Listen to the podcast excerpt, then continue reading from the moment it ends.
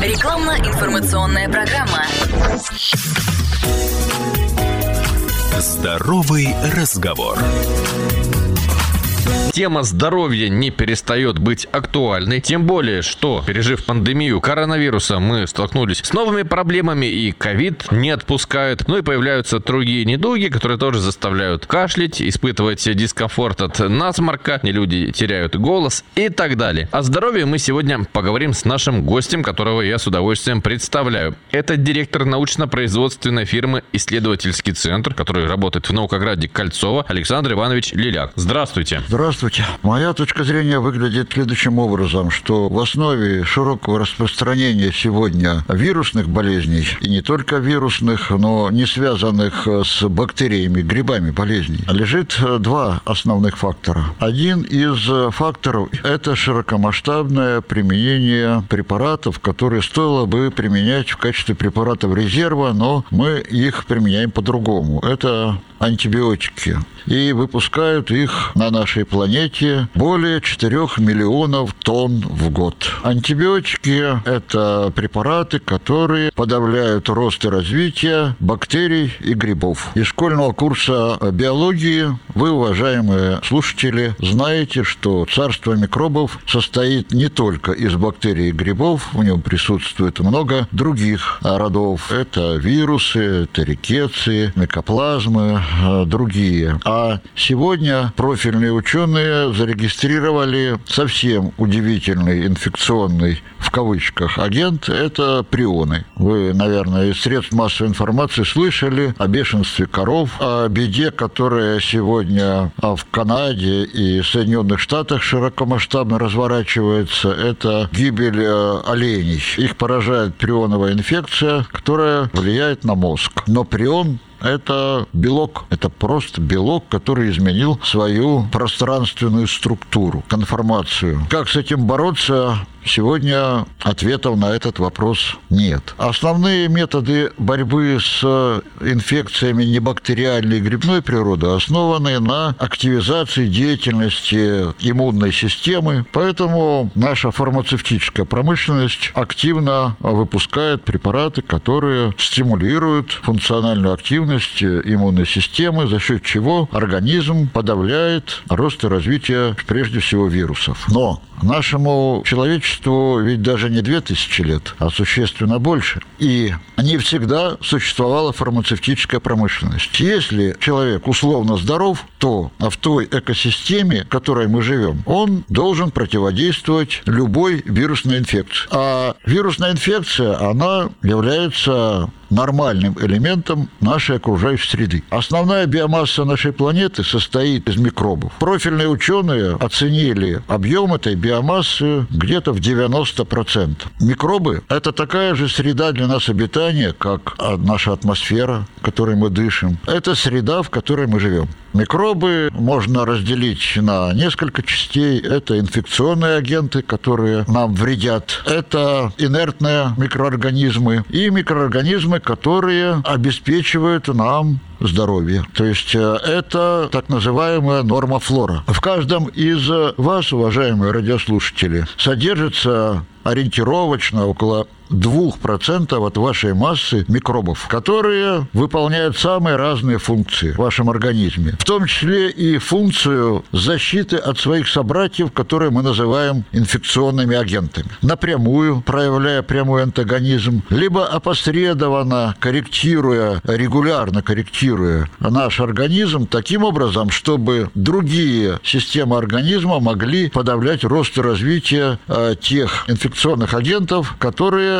напрямую не подавляются при взаимодействии встречи друг с другом микробов. Но это такие инфекционные агенты, как вирусы, рикеции, микоплазмы, которые не поддаются воздействию антибиотиков. Так же, как э, в нас элемент нормофлоры, который противодействует инфекционным агентам, также и в окружающей среде, в этой экосистеме есть целые отряды микробов, которые обеспечивают выживание живого в варианте макрообъектов на нашей планете. В том числе и нас. То есть это микробы, которые, например, дезинфицируют все, что умерло, и осуществляют деструкцию умерших живых макрообъектов, растений, животных, людей, и в результате образуют плодородную почву. Если вернуться к вопросу про витом, то в основе этого витома нашего лежат такие микробы, о которых я сказал. Мы их взяли из почвы, микробы, дезинфицирующие почву и деструктурирующие. Но эти микроорганизмы в экосистеме Земли обязаны контактировать с нами, с животными и с растениями. То есть так устроен мир. Для нас профильные специалисты эти микроорганизмы называют транзитарной микрофлорой. То есть они должны приходить к нам с пищей, с растениями, которые мы поедаем. То есть это элемент внешней среды, который обязан с нами контактировать. И если подобные микроорганизмы, это в основном бактерии рода бациллус, не контактируют с нами, мы получаем проблемы, связанные со здоровьем. Каков конкретно механизм всего этого? Это можно долго изучать, и профильные ученые пытаются это сделать, но мы, с нашей точки зрения, нашли наиболее интересные, наиболее полезные для нас бактерии из этого отряда, о котором я сказал, и сделали из них промышленные штаммы. То есть штаммы, которые воспроизводят свои свойства при промышленном производстве. По факту,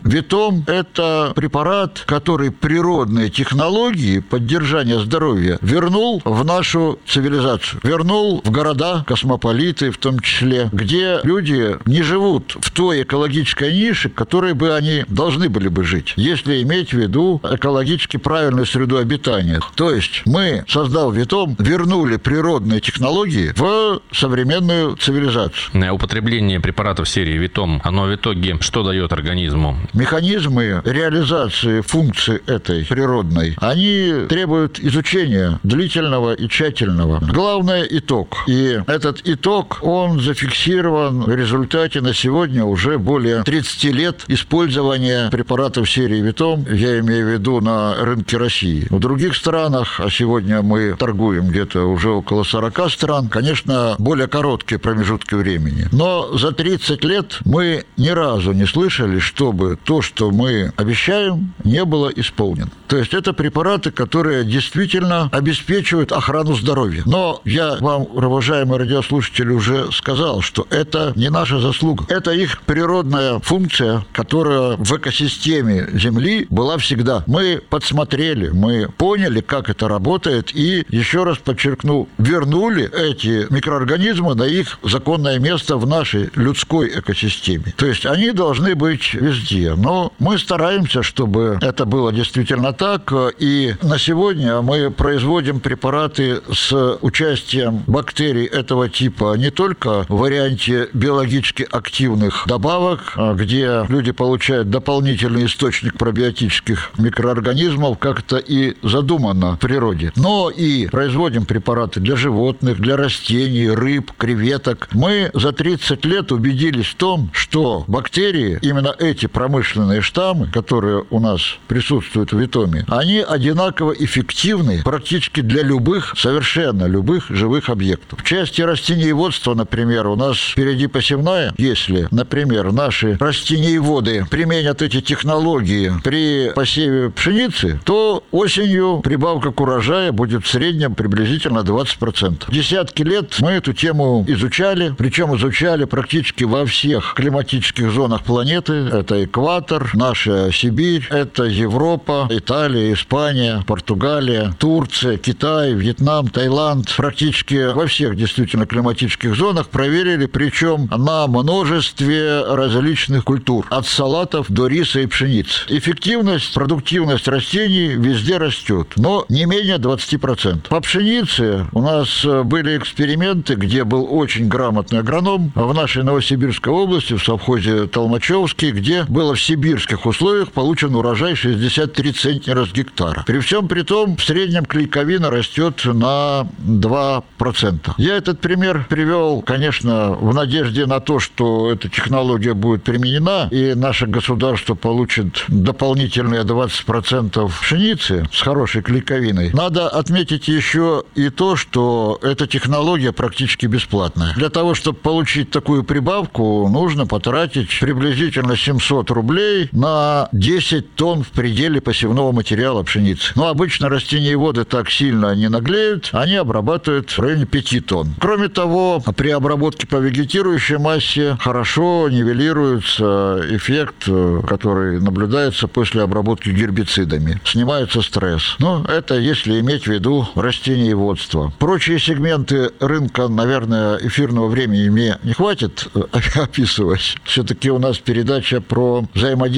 наших промышленных штаммов с людьми. Очень интересные результаты были получены в период пандемии. Мы смогли обеспечить курсами охраны здоровья, БАДами, ВИТом, ориентировочно где-то 10 миллионов жителей нашей страны. Ни одного замечания от тех, кто применил эти технологии, мы не слышали. Причем применяли их и те, кто вакцинировался, и те, кто не вакцинировался. Александр Иванович, ну, остается пожелать здоровья нашим жителям, ну и развития вашему предприятию. Я бы еще хотел пожелать, чтобы наши препараты и технологии попали в войска, поскольку в тех условиях, в которых сейчас находятся они, эти препараты очень уместны. Спасибо вам, уважаемые радиослушатели. Будьте здоровы, живите долго и будьте творчески активными. Ну, а мне остается добавить, что наш собеседник – это директор научно-производственной фирмы «Исследовательский центр» из Наукограда Кольцова Александр Лиляк. Всего хорошего. До свидания. До свидания. БАД не является лекарственным средством. ООО «НПФ Исследовательский центр» УГРН 102 540 364 74 22. Индекс 630 559. Новосибирская область. Кольцово. Научно-производственная зона. Корпус 200. Офис 426.